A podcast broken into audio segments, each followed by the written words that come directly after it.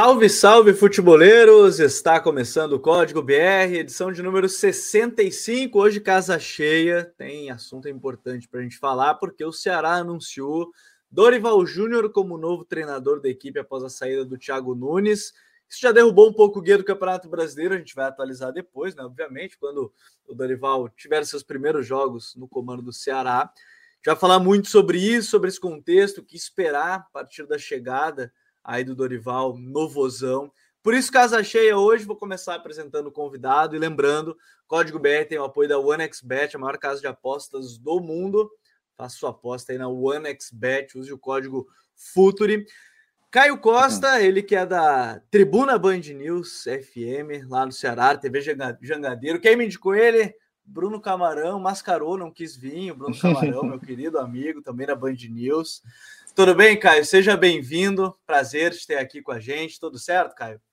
Tudo certo, Gabriel. Agradeço o convite, agradeço também ser referendado pelo Bruno, que eu não sei se vocês sabem, é amigo meu de colégio aqui em Fortaleza, quando ele morou aqui no Ceará.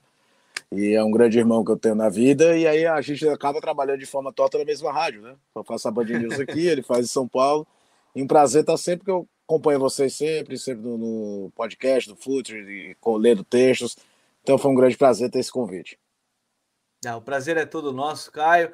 Raí Monteiro também está aqui com a gente. Ele que comentou todos os jogos do Vozão na Sul-Americana, então nada mais justo que o Raí está aqui com a gente também. E acompanha mais de perto também o trabalho do São, no São Paulo, do Dorival. Tudo bem, Raí? Seja bem-vindo ao Código mais uma vez.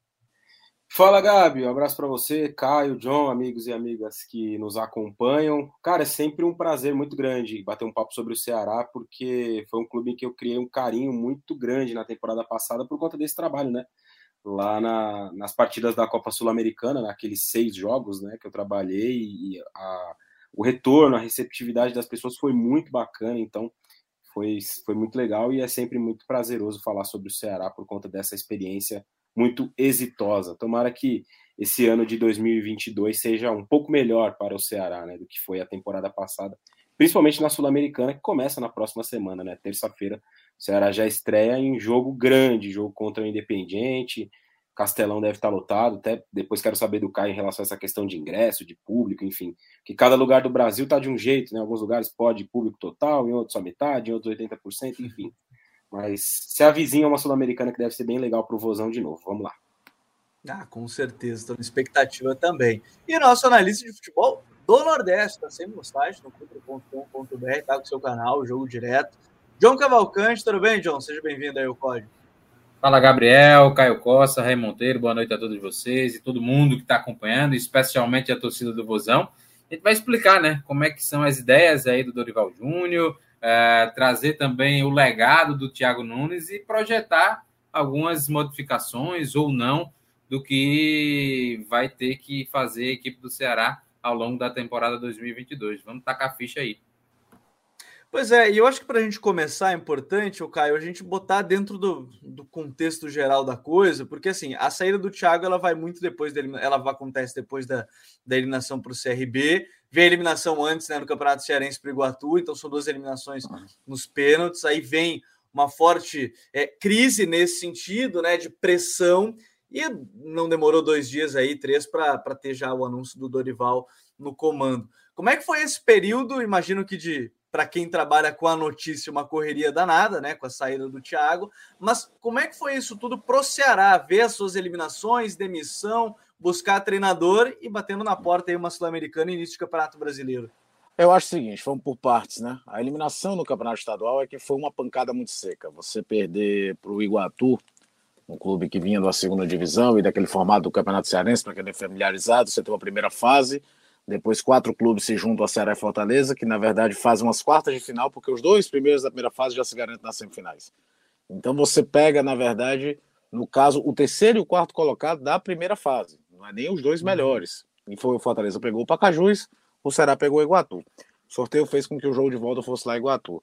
Mas mesmo sendo um gramado ruim, mesmo sendo é, num contexto diferente do habitual, a diferença de nível técnico, a diferença de orçamento, a diferença de tamanho de tradição, de tudo, já se causava uma pressão muito grande.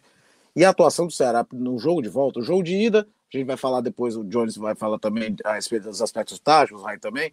O Ceará até faz um primeiro tempo que mostrou as suas qualidades e suas defesas em 45 minutos.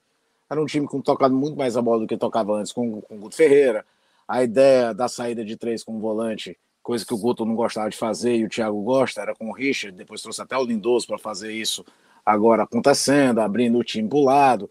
Um, um, Vina muito mais atacante do que meia, né? uma espécie de 4-1-3-2. Mas se você pegar os melhores jogos do Ceará no Campeonato Brasileiro ano passado, com exceção daquela vitória de 4 a 0 no Fortaleza, era um time que, até quando criava muito, perdia muitos gols, não conseguiu finalizar, não conseguiu definir o primeiro jogo contra o Iguatu e tomou a eliminação.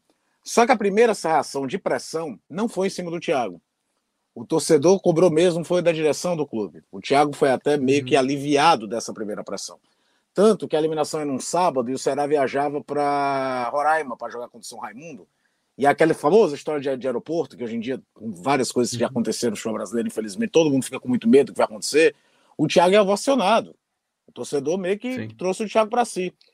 E aí o time até responde, ganhando só Raimundo ganhando frágil, ganhando a Tuna Luz de novo, mostrando um, até um repertório interessante de jogadas, mas cansando de perder gols, mas veio Sim. a gota d'água contra o CRB. E aí acho que bateu aquele type de ou é agora ou não troca mais e a pressão gigantesca. Eu nem acho que o Thiago deixa uma terra arrasada, mas acho que também, para o tamanho que o Ceará se tornou dentro do Senado nordestino, não dá para ele terminar fora dos quatro primeiros colocados de Copa do Nordeste e de Campeonato Cearense, menos ainda. Então era natural que viesse, e não adianta dizer ter um reflexo aqui do lado chamado Fortaleza fazendo uma baita campanha.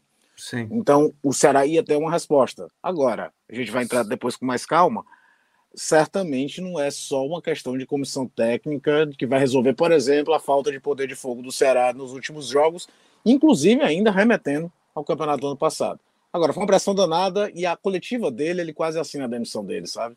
Se vocês escutarem a, demissão, a coletiva dele. Quando ele fala das eu. competições, uma coisa me chamou, Nossa. cara, que ele fala assim: ah, eu ganhei muitas competições de mata-mata, e ali ficou, acho que meio um clima ficou, meio ruim, ficou, ficou, ficou pesado. Ficou pesado porque ele meio que jogou para os outros a responsabilidade que também é dele. E aí ficava um negócio meio insustentável para o Thiago ficar no Ceará.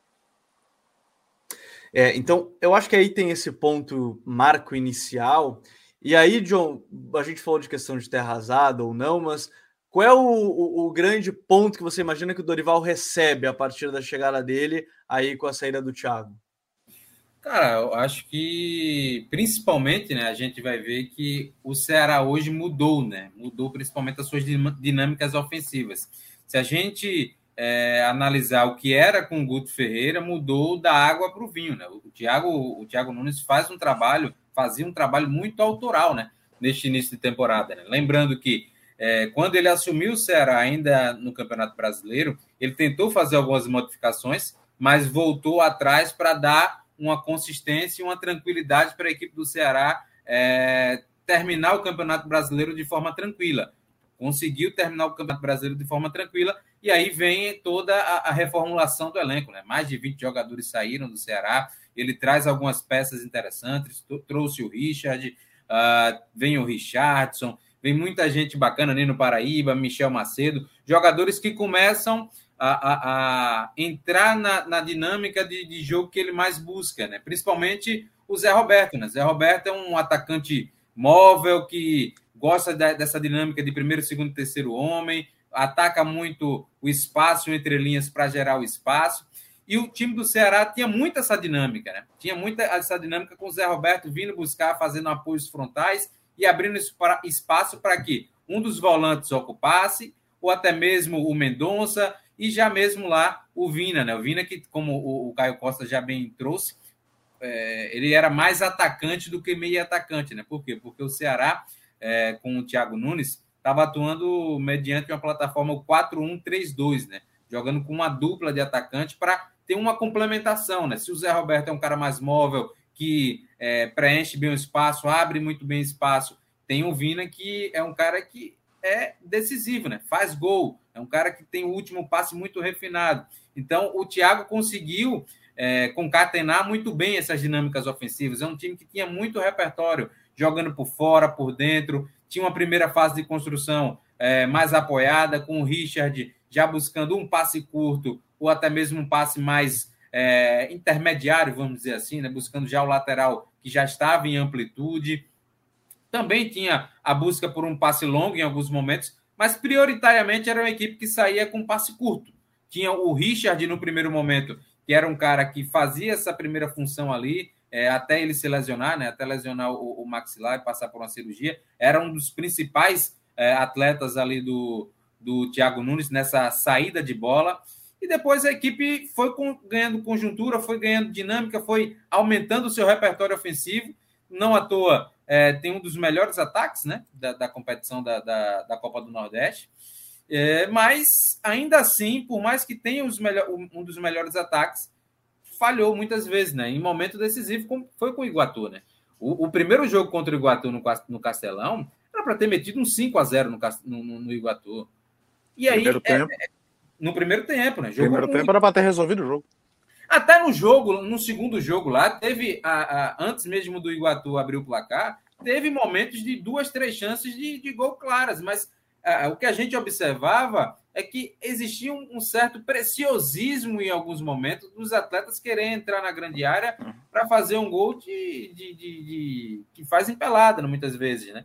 E um futebol de alto nível competitivo não aceita isso, cara. Eu acho que uh, o papel do Thiago Nunes, os 30% do Thiago Nunes, ele entregou. É, é, isso é fato. Os 70% do elenco é que não entregaram.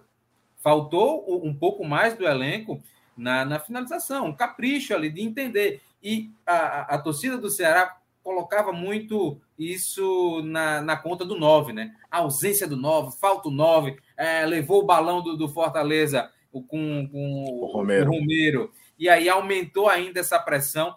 Mas, na minha concepção, não é o 9 que vai resolver o problema do Ceará. Não é um jogador que vai resolver o problema do Ceará. É um problema muito mais sistêmico, muito mais mental. Os caras têm uma mentalidade de decisão, de, de, de saber que estão vestindo a camisa do Ceará e que vão existir momentos que precisa definir rápido e definir bem. O Clebão perdeu muitos momentos, perdeu muitas chances. É um cara que teve até uma crescente com o Thiago Nunes, fez três gols ali em sequência, mas não conseguiu, não consegue na sua passagem pelo Ceará ser esse cara de botar essa bola para dentro, ser esse cara que, que, que vai ser o homem homem gol. O Richard, o Richardson também tiveram muitas chances, o Mendonça. Então a gente vê que é uma coisa muito sistêmica. Muitos jogadores ali a partir do meio para frente têm oportunidades de gol, mas uh, uh, não conseguem converter, né? Então vai, vai ser preciso, até uh, já me alongando e fazendo um passo à frente, que o, o Dorival Júnior vai aproveitar, claro, muita coisa do que, do que foi feita pelo Thiago Nunes, mas ele vai ter que tentar encontrar uma solução para que esses jogadores melhorem o fundamento da finalização. Eu não sei se é só treinando que vai, porque eu acredito que o, os treinos do Thiago Nunes ele também colocava isso em prática, mas só que não foi, é, é, é, não, não, a gente não conseguiu ver uma melhora durante o seu comando. O, eu acho importante a gente colocar, e até curiosidade, né? Ele, o Dorival, o último trabalho dele foi no Atlético Paranaense, assumindo a equipe depois do título da Copa do Brasil no lugar do Thiago Nunes, e ele assume agora né, no lugar do, do Thiago. Mas, o, o Raí, olhando assim, você que acompanhando mais próximo também, período Guto, aí tem esse período com o Thiago, a reta final do Campeonato Brasileiro passado foi boa da equipe do Ceará, deu uma recuperação importante, é, e aí esse ano tem essas eliminações. Como é que você imagina o Dorival? E daqui a pouco a gente vai mostrar é, no campo o que, que o elenco tem à disposição né, de, de, possibilidades a partir aí do elenco. Não vão ter mudanças muito bruscas, mas como é que você vê essa chegada do Dorival? Inclusive você que acompanha um pouquinho mais de perto e último um dos últimos trabalhos também que foi na equipe do São Paulo, aí. Cara, eu queria até, antes de falar mais do Dorival, pegar um, um pouco de carona em algumas coisas aí que tanto o Caio quanto o John disseram. Primeiro, em relação ao Thiago, né? E a entrevista dele eu, eu pude assistir sim, né? Depois da eliminação na Copa do Nordeste isso foi um problema dele aqui em São Paulo também, quando ele treinou o Corinthians, né? Acho que a forma de comunicar, ela é algo fundamental no trabalho dos treinadores hoje em dia, né? É claro que o trabalho de campo e tudo mais é o, o mais importante, é o que vem primeiro, mas acho que a comunicação, ela é fundamental, né? O treinador que hoje se comunica mal nas entrevistas coletivas, ele tende a ter mais dificuldades na aceitação do treinador, na compreensão, na, na aceitação do torcedor, na, na própria compreensão do torcedor, da imprensa de uma forma geral e, e, até acaba gerando mais críticas, né? Porque de fato essa entrevista que ele deu foi foi muito ruim, né? Após a, a, a eliminação na Copa do Nordeste, o modus operandi ali é assumir toda a responsabilidade, enfim, não tentar fazer exatamente o contrário, né? Tipo, ah, eu não tenho culpa nenhuma, esses jogadores aqui que são os culpados pela eliminação.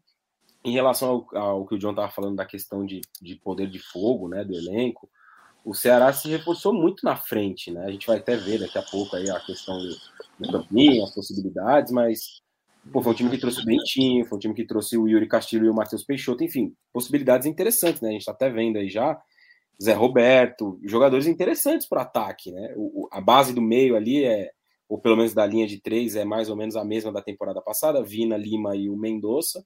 Mendonça começou muito bem, né? A Sul-Americana, os primeiros jogos. Depois acho que teve uma queda de uma forma geral na temporada. Mas o, o miolo ali do meio mudou bastante, né? Você só tem o Sobral de remanescente da temporada passada. Na estreia da Sul-Americana, por exemplo, eu me lembro que o Guto Ferreira escalou Pedro Narese e William Oliveira. Oliveira. Né? E o William Oliveira na dupla de volantes, né? É, então, jogadores... os, os, dois William Oliveira não estão mais, né? É, então, jogadores que nem estão mais no elenco, enfim. É um Ceará que mudou aí em alguns aspectos que eu acho interessantes. E por fim, em relação ao, ao Dorival, que você me perguntou, Gabi, eu acho que o Dorival foi colocado em uma prateleira a qual ele não pertence no futebol brasileiro. Né? Eu, me incomoda até um pouco, de verdade, como o Dorival foi rifado de todas as possibilidades nos últimos tempos, né? Desde que ele saiu aí do Atlético Paranaense. É claro que ele teve uma questão pessoal ali, que ele precisou se ausentar do futebol, né? Mas depois disso, a gente não vê o Dorival ser cotado para trabalhar em lugar nenhum. E eu acho isso muito injusto com o que o Dorival fez no futebol, né? Com, com os trabalhos que ele, que ele tem. Vou pegar aqui exemplos, né? Vamos lembrar do Santos, do Dorival, é o treinador daquele, o arquiteto daquele time que encantou o Brasil, encantou a América, né? Aquele time seria campeão da Libertadores com o Murici um ano depois, mas quem iniciou aquele trabalho em 2010 foi o Dorival Júnior. O Neymar, Ganso, Wesley, o Zé Love, enfim, vários jogadores interessantes. E quem ganha aquela Copa do Brasil é o Dorival, era ele o treinador do Santos em 2010. 10. Né? a Libertadores em 11, isso, 2010. Depois, o trabalho dele no São Paulo, muita gente atribui a, a, a, a, salvação ali do São Paulo, né, da zona do rebaixamento, ali daquela situação muito complicada, a figura do Hernanes, e eu acho que tem razão de ser um pouco, sim, porque ele foi um cara que chegou em um turno, fez 10 gols, mesmo sendo um volante, um meio-campista, né? Fez 10 gols e foi fundamental em vários confrontos. A gente estava até aqui falando antes do programa começar, lembrando, não, um São Paulo e Botafogo no Engenhão, que foi a estreia dele, ainda era Engenhão o nome do estádio, Sim. fez dois gols naquela ocasião. Mas mesmo com muito, muito a ser atribuído ao Hernanes daquela campanha, existe muita responsabilidade do Dorival naquela recuperação do São Paulo também. Foi um trabalho muito bom dele, de montagem de time, de estruturação de, de jogadores em campo. Mesmo jogos que o São Paulo não venceu e não teve grandes atuações individuais, conseguiu coletivamente jogar bem, e eu acredito isso ser fruto do trabalho dele. E aí na temporada seguinte, aquela, né, ele foi rifado ali com quatro jogos de campeonato estadual, porque perdeu um jogo para o Mirassol fora de casa e foi mandado embora. Sendo que o planejamento era usar os jovens no estadual e estruturar o time para jogar o Campeonato Brasileiro. E aí ele é demitido depois de perder um jogo, né? Eu me lembro muito bem dessa época. Ele joga os dois primeiros jogos, se não me engano, com um time reserva de garotos. Ele perde um, empata o outro. E aí no outro jogo já voltam os titulares que era uma coisa que estava prevista para umas cinco, seis rodadas depois, né? Mas a urgência do. É um modo operante tradicional, né? É, exato, né? Vamos, vamos fazer um planejamento diferente. A gente vai começar o estadual com a garotada, vai dar mais rodagem, vai dar, vai dar mais tempo para que a pré-temporada aconteça para o time principal, né? O time possa se preparar e aí depois ele volta, o time principal. Perdeu dois jogos, volta todo mundo, aí já não ganhou o outro, tá fora, foi demitido.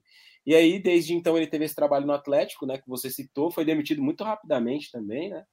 E não teve mais oportunidade no futebol brasileiro, sendo que a gente viu muito treinador ruim, muito treinador meia-boca trabalhando em time grande aí, em Corinthians, em Grêmio, é, no Internacional, é, aqui em São Paulo, no Palmeiras, no próprio São Paulo já desde então. Então me, me incomodou um pouco essa questão do Dorival ter sido rifado e me, me, deixa muito contente a volta dele ao futebol brasileiro.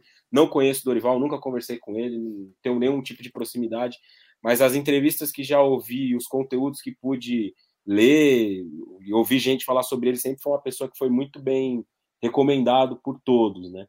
Ele tem uma questão lá na comissão técnica dele que eu não sei como ele vai resolver, isso é um problema dele, enfim, que afetou um pouco o trabalho dele aqui no São Paulo. mas eu acho que pode ser um profissional sim para colocar o, o Ceará em um rumo interessante, ao menos nessa temporada. O, o, o, Caio, aí a gente está falando também de um. Vou até botar de volta o elenco, porque aí é importante. É, a mudança ela não vai ser drástica, né? Da noite para o dia, nem. Claro. Não vai, não vai ser algo assim que vai acontecer total. Tanto que eu já tirei aqui vários jogadores que eu imagino que não tenha discussão neste momento. Mas você imagina o Dorival mudando muita coisa, ou pelo menos alguma peça importante que estava sendo titular, é, seja agora com o ganho do Matheus Peixoto, seja aí a, própria mudança de esquema mesmo, né? Como é que você vê a chegada dele a partir do que se tinha e do que ele poderia mudar, que você imagina, Caio? Pois é, é, fica meio difícil a gente tentar imaginar como vai ser o padrão tático dele com tanto tempo sem jogar, um, montar Sim. uma equipe, né? E aí você vai confabulando. Não acredito dele de cara mexer muito na estrutura do Thiago, até porque se tem uma coisa que o Thiago Nunes conseguiu manter da era Guto Ferreira foi consistência defensiva. O Ceará ainda é um time que toma poucos gols. A gente pode discutir aqui, por exemplo, a capacidade de construção atrás com os zagueiros. Né? O Luiz Otávio, muito menos o Messias, possui muita qualidade nessa saída, o que sobrecarrega qualquer um desse primeiro volante. Vinha sendo lindoso, no início da temporada era o Richard, e o que fez, por exemplo, o, o, Richardson ainda não tem placado, porque já tentou jogar com 5, já tentou colocar o Lucas Ribeiro para deixar o Richardson mais à frente. Uhum. Então, talvez vir para um 4-2-3-1 para ter uma construção mais tranquila, até porque agora parece que o Sobral inicia a temporada o Sobral é um jogador que praticamente não jogou esse ano. E vocês todos lembram como é importante, principalmente aquele vigor físico dele para a arrancada do Ceará, Sim. muitas vezes sem a bola. É o cara que era meio que um motor para que o time, muitas vezes até acuado, pudesse é, é, sair do contra-ataque. Se você pegar até, por exemplo, para ilustrar a hipótese do Sobral nesse aspecto, pega o segundo gol do Ceará quando o Clássico Rei, aquele 4 a 0 que é uma jogada com uma batida de escanteio do Iago Pikachu, ele se antecipa e vai embora e arma um contra-ataque para o Mendonça uhum. e o Vina definirem. E ele praticamente não jogou nessa temporada. Essa é a grande verdade. Outro desafio do, do, Dorival não é só a questão de qual vai ser o sistema, acha até que no número de pessoas é, é, não tem muito, porque você pode discutir o Lima, eu costumo brincar que o Lima joga a partir de abril. É impressionante como a primeira fase do do Lima é abaixo. Mas o Eric não emplacou aqui. O Eric, que era o cara que, por exemplo, poderia dar um grau de ofensividade maior ao Ceará por ser o jogador de um contra um, coisa que nesse elenco quase ninguém é. Até o Mendonça é jogador de velocidade, não é um cara do drible curto, o Eric é. Principalmente quando você tem um lateral como é o Nino Paraíba, que gosta de fazer jogar por dentro, que é algo que o Dorival gostava de fazer naquele time do Santos, era muito comum a gente ver sempre o lateral jogando construção por dentro. Não, não, não, funcionou. E aí, além do treinador, as individualidades do Ceará estão abaixo. E Yuri Castilho, por exemplo, veio de uma Série B muito legal pelo CSA e até agora, das poucas oportunidades que teve, se mostrou um jogador precipitado, visivelmente nervoso, estava vendo aquela ânsia de mostrar serviço, tomada de decisão errada. O Zé Roberto começou bem, mas termina no banco do Kleber, e aí o Kleber é um jogador que eu acho que é de ocasiões, é um jogador que é até interessante para marcar a de bola do adversário, mas para ser a solução dos seus problemas, ele já mostrou as limitações e o Zé Roberto não conseguia jogar. E aí a gente vai vendo esses reforços que estão chegando. O, o Dentinho, por exemplo, mostrou muito claro contra o CRB que ainda não está 100%, muito longe disso. O Matheus Peixoto chegou com um problema no tornozelo, então eu não sei nem te dizer quando é que ele vai ter uma condição. Em teoria, é jogador para botar a camisa e jogar. Até porque essa vacância existe. Os dois, né? Tanto o Dentinho quanto o Matheus. É, o Dentinho ainda pode ser uma situação de muitas vezes você colocar o Vina no rodízio. Sim. Já que na ideia de jogo do Thiago, né? Que você não era mais um meia, era mais um segundo atacante, é, você poderia jogar com o 9 com o Dentinho jogando na do, do, do Vina e dar um descanso pro Vina que é um jogador, a gente falou da reta final do Campeonato Brasileiro ano passado, não por acaso o Ceará não ganhou depois da lesão do Vina contra o Corinthians. Porque falta o poder de decisão.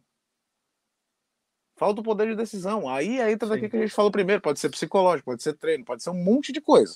O time às vezes até cria, mas se não for o Vina para encontrar um, um, um, um, lampejo ali, era muito difícil para o Ceará definir os jogos. Tanto é que ele fez um 2021 muito abaixo do 2020 e terminou o ano como artilheiro do time na temporada. Então, era um, as individualidades que vieram para tentar diminuir isso também não renderam ainda, além das construções de como o Dorival possa querer montar esse time. Ele tem, por exemplo, o Michel Macedo, que é um lateral mais de força do que de velocidade, que é o Nino, mas o Nino deu a ele uma ofensividade que o Michel não dá. O Nino entrou em pouco tempo, virou líder de assistência do time na temporada. Mas é impressionante como alguns jogadores do Ceará ainda não conseguiram individualmente também entregar. E aí vai além só do treinador, é também das individualidades. É, deixa eu aproveitar, ó, todo mundo que está chegando já, o, o, o Mário Lima, o Matheus Silva, o Sérgio Araújo, o Mário Ribeiro, o Bruno, todo mundo está chegando comentando aqui, aqui com a gente. E, John, se a gente partir da ideia ali, ó, vamos, vamos para a defesa desse time, o, o Caio já passou um pouco mais por cima dessa questão, é, da questão Nino, Michel Macedo, aí você tem na esquerda ali o Bruno Pacheco e o, o Vitor Luiz, não deve ter uma mudança tão grande de Messias, Luiz Otávio, mas partir da ideia que o Dorival gosta de times que saem jogando desde trás, desde a defesa, não deve ter muita mudança aí né, nesse quarteto, nesse quinteto aí de defesa, né, né, John? Não, não deve ter muita mudança, né? Se a gente pegar como base o último trabalho do Dorival no Atlético Paranaense, é, na primeira fase de construção, né, que ela é mais próxima ali à região da grande área, né, quando a equipe vai saindo é, a partir de uma batida de tiro de meta, por exemplo, ele fazia uma saída mais sustentada, né? Com quatro, com os quatro jogadores de defesa, um volante é, mais baixo, né? Nas costas da primeira linha de marcação do time adversário, e os dois, os dois outros segundos volantes nas, nas costas da segunda linha, né? Então ele gosta de fazer uma saída mais sustentada. E aí me chama a atenção, é, é, Gabriel, uh, que pode, eu acho que é, é um fator que o Messias tem muito bem, que é o passe longo que pode emular, por exemplo, o que é o que era o, o Thiago o, o Thiago Heleno no Atlético Paranaense, que é um cara que tem um passe longo muito grande. Por quê? Porque o último trabalho do Dorival, ele buscava ter os extremos jogando por fora. Então, ele quer que os extremos tenham o quê? O um contra um. Então, o lateral geralmente vai jogar um pouco mais por dentro, mas isso, claro, alterna. Não vai ser uma coisa tão fixa.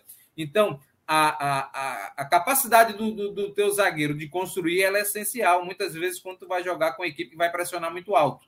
Então, tu ter o Messias que consegue emular, de certa forma, um passe longo mais assertivo é interessante. E aí o Luiz Otávio não é tão esse cara. O Luiz Otávio é mais de conduzir. O Luiz Otávio é um cara de, de romper, né? um, um zagueiro mais rompedor. Por isso, até que, por mais que haja crítica do, do, do, do torcedor do Ceará quanto à utilização do Lucas Ribeiro. E o Lucas Ribeiro, de fato, defensivamente, ele foi muito mal, muito mal, mas com a bola ele entregou, entregou o que se esperava dele, né? Buscando alguns passes nas costas da última linha, tentando achar passes entre linhas. Então, possa ser também que o Dorival queira um jogador mais leve, mais ágil, que busque esse passe, porque ele tinha na, na ocasião, naquele trabalho do Atlético, o Robson Bambu, né? Robson Bambu também é um cara que buscava esses passes entre linhas, tinha um fôlego para conduzir, para romper.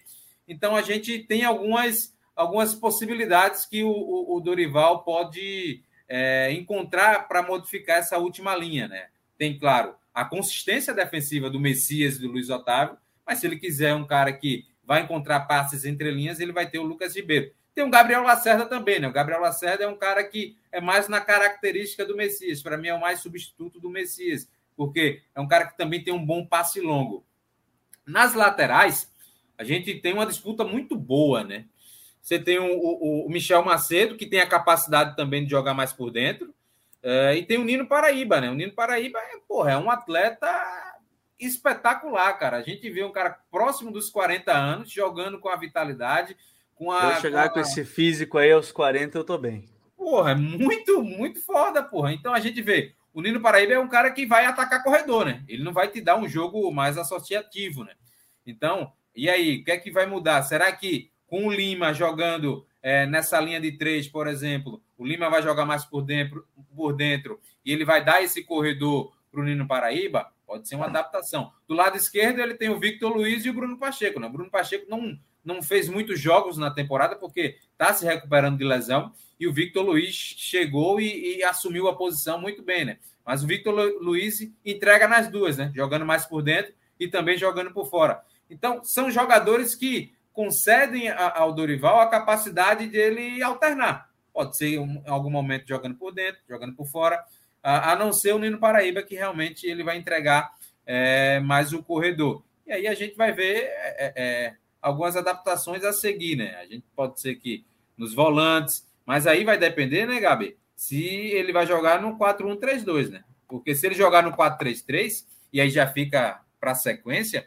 é, vai ter que modificar essa estrutura dele. Por exemplo, o Fernando Sobral é um jogador que no 4-3-3, ou até mesmo no, no, uh, jogando no 4-1-3-2 é um jogador que é de suma importância, né? No 4-3-3 ainda mais. Porque se você jogar com Rodrigo Lindoso, vamos pensar assim, atualmente, Rodrigo Lindoso, uh, o Richardson e o Sobral, então é, o, o, é, é, interessantíssimo você ter dois atletas como Richardson e Sobral que cobrem uma grande extensão, é, se você for marcar no 4-3-3, porque o, o, o, Lindoso não vai ser esse cara, né? O Lindoso vai ser meio que o Wellington, né? o que foi o Wellington para o Atlético Paranaense, o cara que vai é, cobrir alguns espaços, fechar a linha de passe, tem uma agressividade pontual, mas não é aquele cara de cobrir tanto, tanta grande, tanto espaço, né? E aí a gente vai ver se essa adaptabilidade da plataforma. Por isso que essa adaptabilidade da plataforma é tão interessante. Se ele mudar para o 4-3-3, muda muita coisa do meio para frente. Depois a gente fala um pouquinho mais dessa questão no meio-campo, porque o John tocou num ponto, cara, que você falou, e, e aí eu acho que tem a, a, o primeiro detalhe. Ele falou, e eu já vou colocar o Raí também na conversa, mas assim, se ele usar os pontas ali abertos, ele não tem o cara de drible. Você fala, a gente falava, né? O Eric não foi tão bem, o Mendonça jogou assim em algum momento com o Guto, né? O Lima não é esse cara a gente já parte aí dessa ideia que vai ser lateral, provavelmente chegando no fundo, né? Olhando assim, elenco, não é exatamente ponta driblador, imagino que é lateral chegando no fundo, né, Caio? É, até se você for imaginar num time que queira ter mais a posse de bola do que jogar de forma reativa, como era o time do Guto. No time do Guto, em teoria, você ter o Mendonça era espetacular.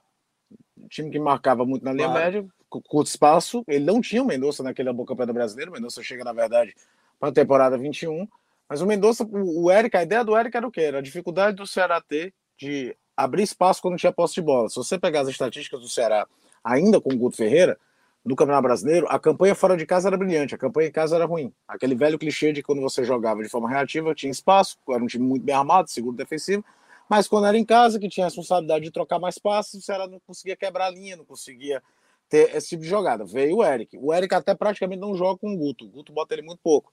Quando o Thiago começa, ele entra bem no brasileiro, ele começa a pegar ali no breu. O Ceará também tinha o Rick, que é um jogador que também tem um pouco essa característica, era uma, uma, uma opção diferente, foi vendido para o futebol da Bulgária, que você teria dois, né? E aí contrabalanceava de você ter um jogador que é mais meia do que ponta, que é o caso do Lima, até como opção. Só que o Eric dessa não, não, não emplacou.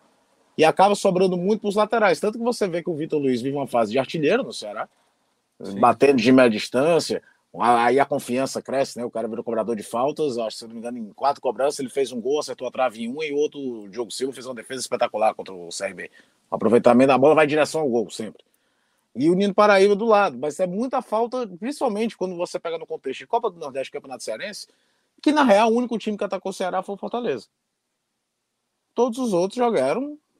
A bola é sua e você que vem tentar criar pra cima de mim. Ninguém agrediu o Ceará. Só o Fortaleza e vice-versa. Se você pegar os jogos do Fortaleza, vai ser mais Sim. ou menos a mesma coisa. O CSA atacou um pouquinho, né? Um pouco, muito nas costas do Nino, curiosamente. O primeiro tempo do Ceará foi muito complicado daquele jogo das costas do Nino. Mas é natural. Todo mundo sabe que o Nino Paraíba joga daquele jeito. É você, quando tem o Nino Paraíba, que se adapta a tentar defender aquele lado. É, é, é, habitual. Pegar Ceará e Vitória, semifinal da Copa do Nordeste 2015. tá lá o Nino correndo atrás de ponta. É, é, é, e tá lá o Nino dando sufoco no lateral também. A gente sabe qual é a característica dele. Mas é, falta, às vezes, esse faro fino de atacante. E aí que eu tô falando que as individualidades que vieram ainda não entregaram. Eu esperava muito do Yuri Caxeira.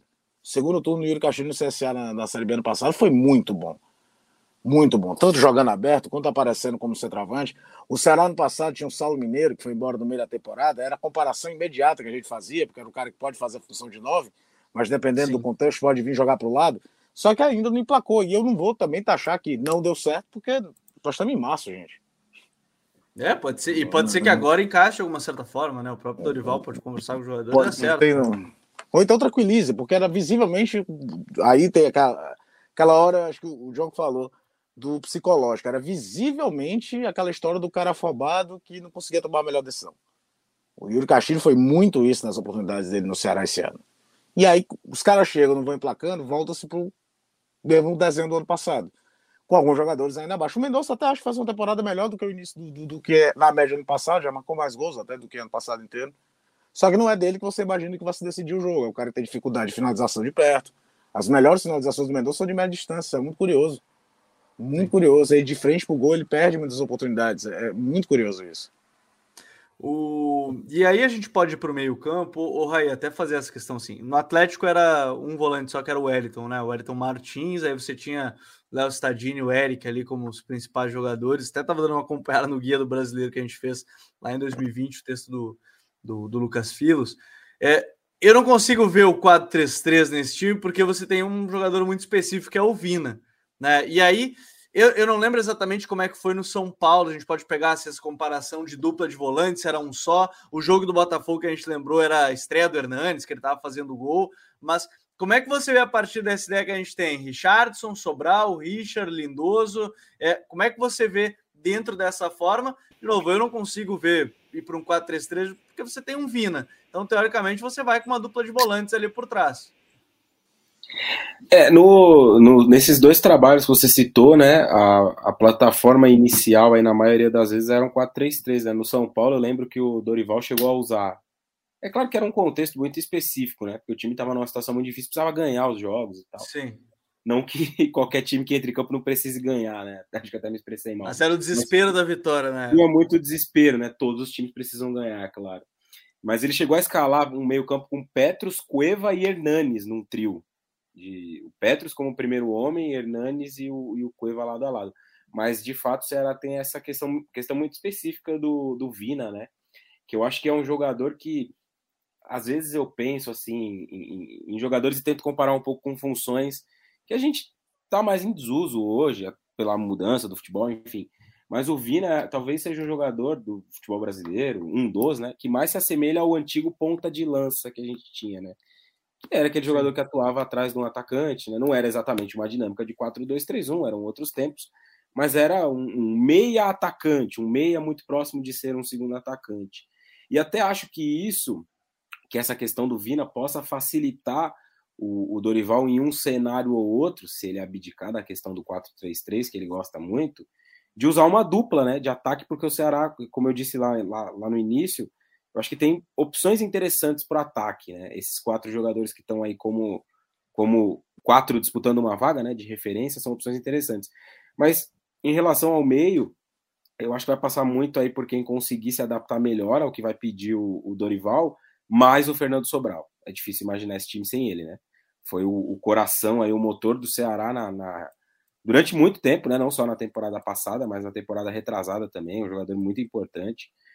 Então, acredito que esse meio-campo vai ser de fato um 4-2-3-1 e aí um desses jogadores com o, o, Sobral. E aí são características diferentes, né? O, o Lindoso é um jogador de, de, boa força física, né? Mas que eu não sei bola se tem tanta. Né? Não entendi, Gabi. Não, não, de bola longa, força física, isso aí. É, então. É, e o Richard, eu acho que é um cara que pode baixar mais para fazer esse primeiro passe, até como o John estava citando aí, já foi escalado assim algumas vezes. Mais o Richard, né? É, o Richardson eu confesso que eu não conheço muito, né? Até vou pegar o Ceará para estudar nos próximos dias aí, mas. Você chama o vídeo lá no jogo direto, tem um lá sobre o Richardson. Vou assistir hoje ainda.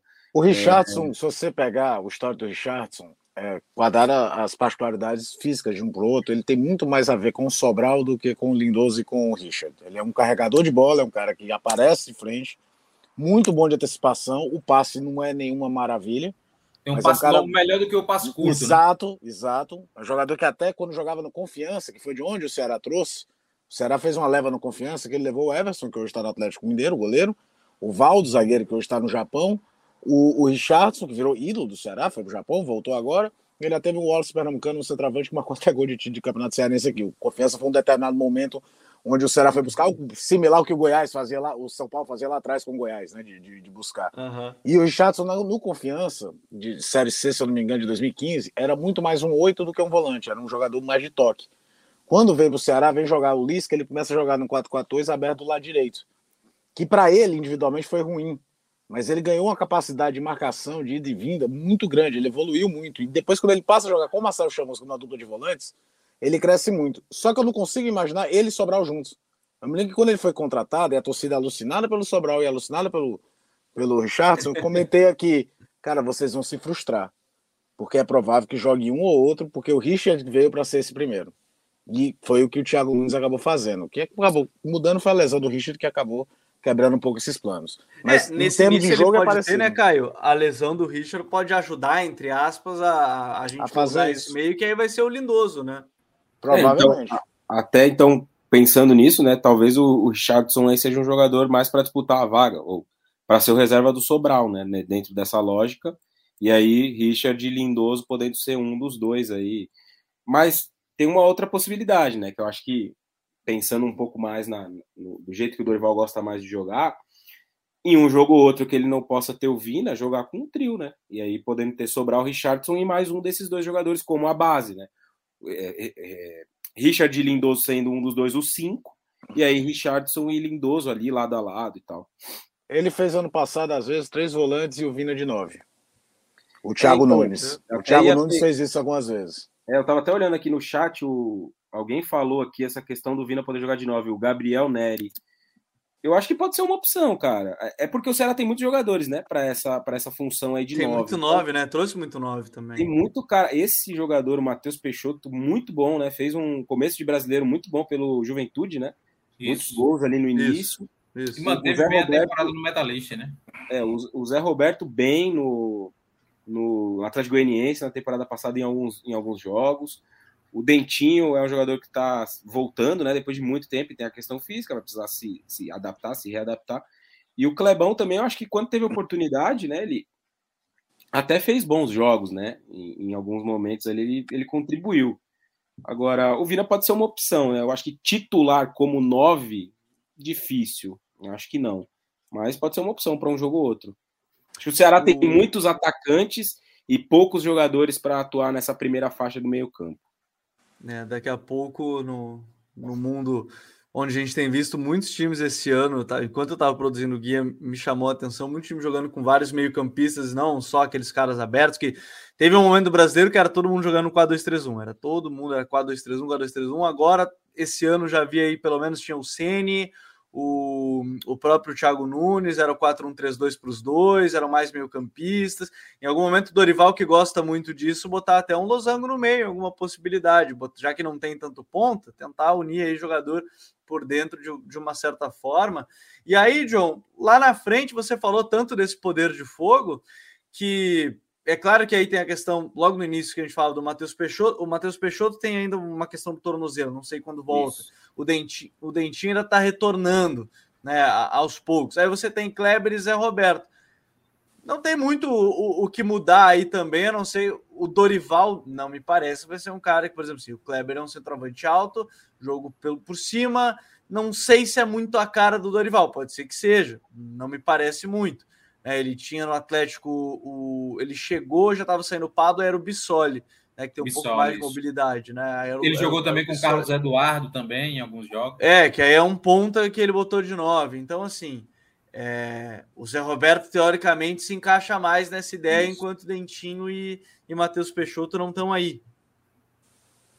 Olha, eu acho que. não estão aí no sentido de não estão 100%. Né? Disponíveis, né? né? Ou, ou 100%. Mas eu acho que o Ceará né, tem atacantes complementares. Né? Se a gente analisar, o Matheus Peixoto é um cara mais de área. Né? Ele não tem uma mobilidade tal qual o Zé Roberto, por exemplo. É mais restrita de bico a bico de grande área. É um cara que se movimenta um pouco menos para estar tá ali mais próximo da grande área para guardar. E aí você tem o Zé Roberto. E aí você, teoricamente, para mim, eu acho que o melhor dos mundos hoje é você tentar fazer dupla de ataque, né? A gente vê o Fortaleza fazendo, a gente vê é, alguns outros equipes buscando essa a, a reacender a dupla de ataques no, no, no, cenário brasileiro. O Ceará vinha fazendo isso com o Thiago Nunes, então eu acho que é o melhor dos mundos hoje, porque você tem o Zé Roberto hoje que vai gerar muito espaço uh, nas suas costas, vai tentar fazer com que uh, ele atraia a marcação de alguém e, e e libere o espaço. E aí você vai ter o Matheus Peixoto para atacar esse espaço ou para prender dois zagueiros, para que um dos volantes é, ataque o espaço gerado. O Dentinho se enquadra também nessa concepção, é um cara que gira mais, é um segundo atacante, né? um cara que gosta de sair da esquerda para dentro. Né? Uh, o Vina também. E o Kleber, né? O Kleber é, é um centroavante mais de área, mas assim, é, o torcedor bate forte no Kleber. Eu acho que o, custo-benefício do Kleber, por mais que é, seja um cara que hoje tenha tá ganhando um salário adequado para o que ele joga no Ceará, né? Mas ele é, um, ele é um atacante dos poucos que o Ceará tem que consegue fazer uma pressão na bola como ninguém, cara. É, sem a bola, ele é muito importantíssimo, né? Tanto é que o gol da estreia da Copa do Nordeste é, do Ceará contra o Sergipe é, surge de uma pressão em bloco alto do Ceará e principalmente de uma pressão do Kleber, né? Então aí depois a bola sobra e o Zé Roberto guarda. Mas eu vejo hoje, para mim, é, no mundo ideal, você tendo todos os atacantes disponíveis, é Matheus Peixoto e mais um. E aí vem o Vina jogando como segundo atacante, ou até mesmo o Zé Roberto em alguns momentos. Ah, eu acho que não, não foge muito disso. Você jogando, claro, dentro da plataforma 4-1-3-2. Se for para um 4-3-3, que eu não acredito tanto, porque como vocês já bem ressaltaram, onde é que vai jogar o Vina? Como é que o, o, o Dorival vai acomodar o Vina dentro da equipe? Vai ser necessário muitas adaptações, né? E, nesse nível eu acho que não, não, não é o mais é, o caminho mais é, lógico a ser seguido, porque o Vina teoricamente teria que jogar pelo lado, né? Em jogos que o Vina, em jogos que o Ceará vai ser mais propositivo, vai jogar mais no campo de ataque, até pode ser que o, o Vina não tenha a obrigação tanto de voltar. Mas quando vai jogar contra o São Paulo, contra o Palmeiras, o Vina vai ter essa obrigação de voltar mais. Então, vai gerar um desgaste muito grande. Então, por isso, eu acho que o, o, o ideal hoje é jogar no 4-1-3-2 com uma dupla de, de atacante mais complementar. É, pode ser uma possibilidade. Agora, a gente está vendo aqui que a mudança talvez não seja muito drástica em termos de nome. Eu, a gente falava isso logo no início, Caio, que, que eu acho que é importante destacar, mas de maneira geral, qual é o maior desafio que você vê pro Dorival a partir da chegada dele? Porque é, não é utilizar o termo do lado bom das eliminações, obviamente não, mas agora, uhum. pelo menos pelo menos ele vai ter um tempo de treino sem jogos ali, que se ele chegasse com 300 jogos ao mesmo tempo, e obviamente o Ceará não, não gostaria de ser eliminado nas uhum. competições, se não tivesse eliminado não teria saído o Thiago Nunes, é outra história, mas o Dorival ele vai ter esse tempo de treino. Como é que você vê o maior desafio dele assim já para essa chegada com uma sul-americana um pouquinho mais para frente e aí tendo essa chance de trabalhar antes de, de ter os jogos, ter pelo menos uma, duas semanas aí de treino? Mas é que tá, ele tem uma semana. Porque o Ceará já joga na terça-feira contra o Independente, na abertura da, da Sul-Americana. Isso. Então, ele tem uma semana que ele tem que o time. É, primeira coisa que é um grande clichê, né? Mexer com o emocional dos caras. Vamos lá, não adianta ficar chorando. É um grande clichê, mas a gente sabe como o fator anímico faz diferença. E principalmente nas primeiras semanas, né? Ela muda é. muita coisa. Exato. E você vai para um jogo que, se você for analisar o grupo que o Ceará está inserido na Copa Sul-Americana, na boa, é quase um jogo de mata-mata dentro de uma chave de grupos. Porque só se classifica um.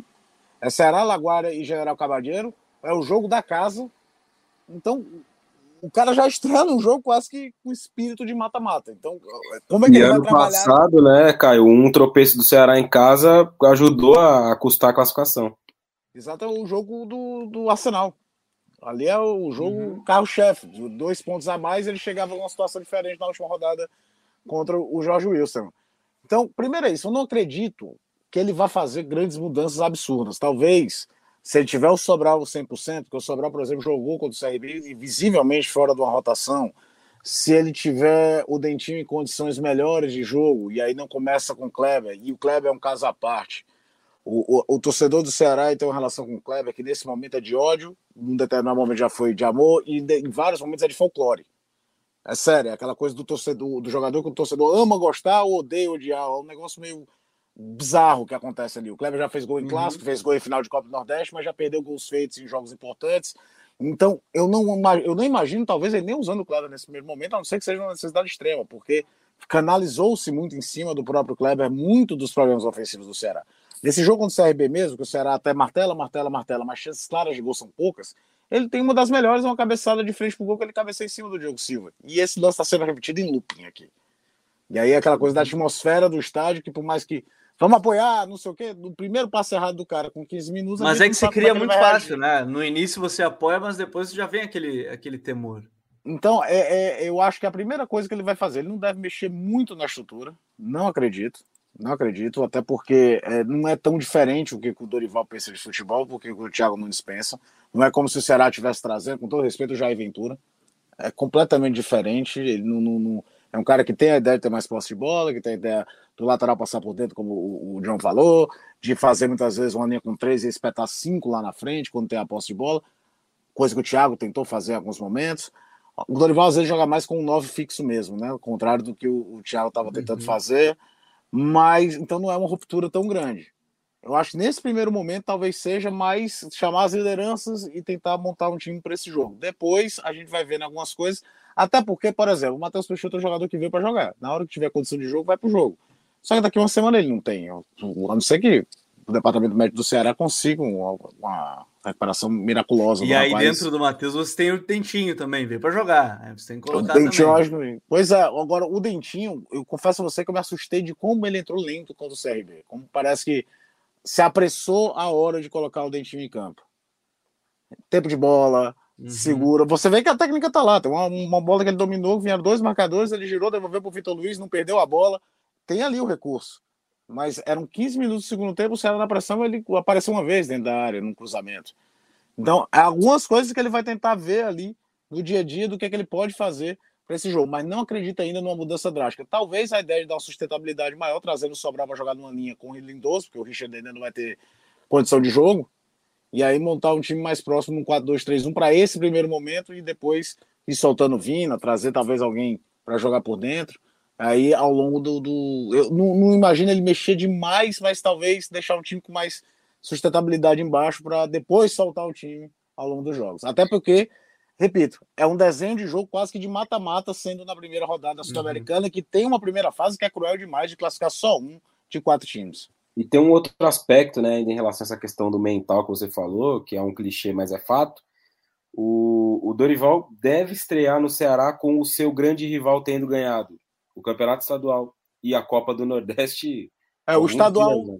O estadual a gente não sabe quando vai terminar. Ah, é verdade, mas a Copa do Nordeste, mas a Copa do Nordeste é isso. A Copa do Aliás, Nordeste é no outro domingo, né? É, a Copa do Nordeste é agora quinta e domingo. Aliás, eu acho que vão ser dois baitas jogos de Esporte Fortaleza. O esporte tá bem. É. Expectativa grande mesmo para esses dois jogos também a gente vai estar acompanhando de perto. Bom, eu acho que mais um, um, detalhe aí, John, que a gente pode colocar, assim, a gente falou da dificuldade, é, de desafio, a gente fala de uma temporada que o Fortaleza ele balizou muita coisa, acho que o Raí tocou num ponto importante, ele baliza em termos de pressão também para o Ceará. É, o, o Dorival, a gente falou um pouquinho sobre isso de mudar muito. Ele vai mudar muito em termos de ideia que você vê ou não vai mudar muita coisa mesmo, João? Cara, muito pouco, né? Muito pouco. Se ele for adepto realmente do 4-3-3, é que vai ser uma grande mudança dentro do, do, do, Ceará, né? Uma mudança de estrutura e uma mudança até mesmo de, de alguns é, é, posicionamentos, né? Que a gente vai ver. Mas fora isso, né? De conceito mesmo de treino, é muito do que a gente já via com o Thiago Nunes, né? Busca ter uma é, formar quadrados, triângulos pelos lados.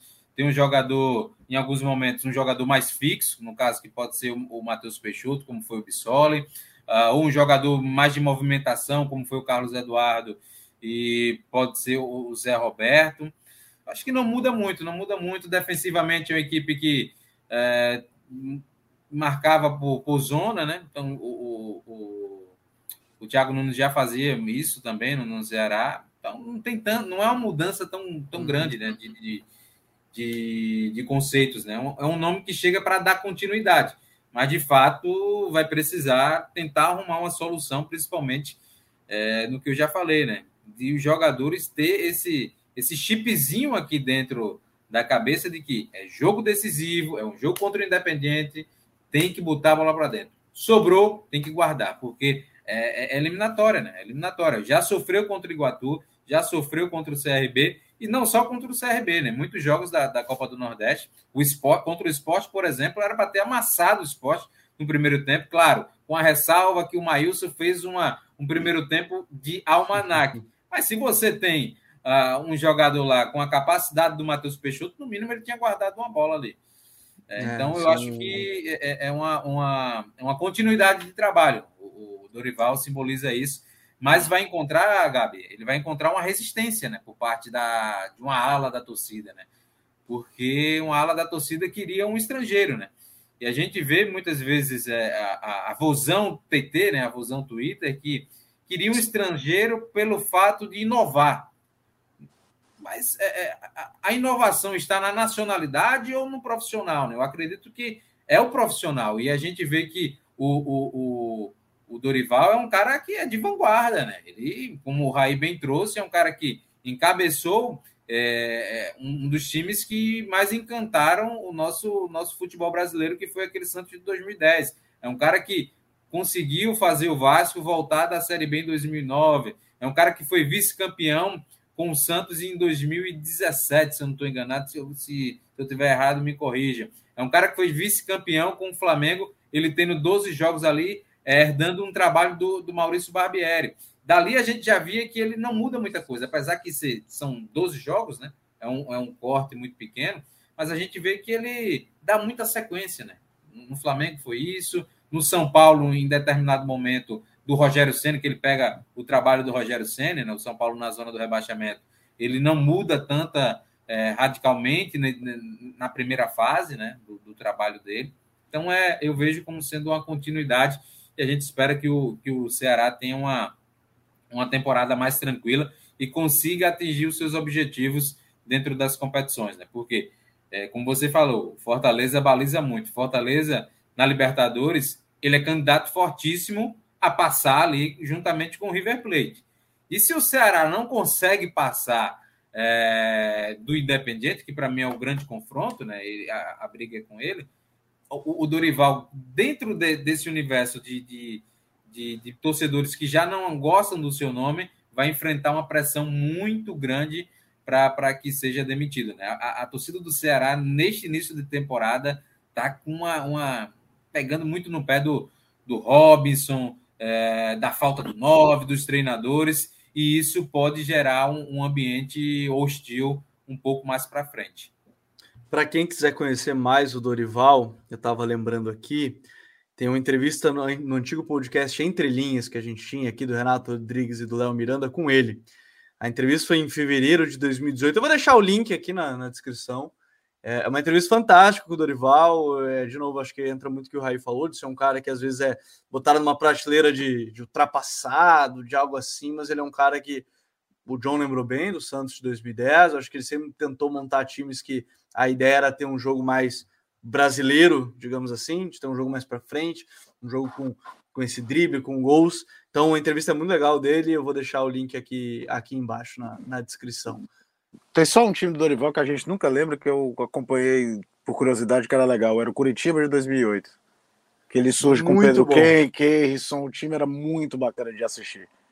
Que passa bem batida. Eu acho até que era o... o também é dele, né? O Givanildo chegou depois e conseguiu o vice-campeonato, né? porque tinha um, o, o, Guilherme Beltrão na época aqui dizia que ele era um pouco frouxo de vestiário e tudo mais e tal. Mas o, o trabalho todo é dele, né? O esporte que conseguiu acesso em 2006 é, é todo dele.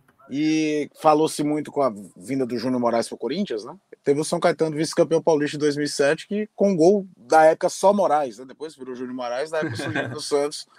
São bons trabalhos do Dorival que passam muito batidos, porque aquele time do Santos acabou ficando, talvez. Ah, porque o time do Santos acho que balizou tanto, né? Tipo, talvez ah, chegaram mudou do, o do Flamengo do Jesus e a gente pensa no, no Santos do, do Neymar ali naquele momento com, com, o Dorival. Mas, senhores, obrigado, Caio. Obrigado mais uma vez Eu por que agradeço. a gente no, no código. É, seja sempre bem-vindo, você é da casa já. Depois que participar uma vez, eu digo, você é da casa, seja bem-vindo. Né? Obrigado mais uma vez por ter estado aqui com a gente. Eu que agradeço, agradeço o convite, a companhia. Um abraço para o Raí, para o Jones, para você também, Gabriel. E estamos à disposição, cara. Quando quiser falar das coisas daqui um pouquinho mais de cima, aqui do Ceará, aqui de Fortaleza, a gente está à disposição. Valeu, Caio. Valeu, John. Até a próxima.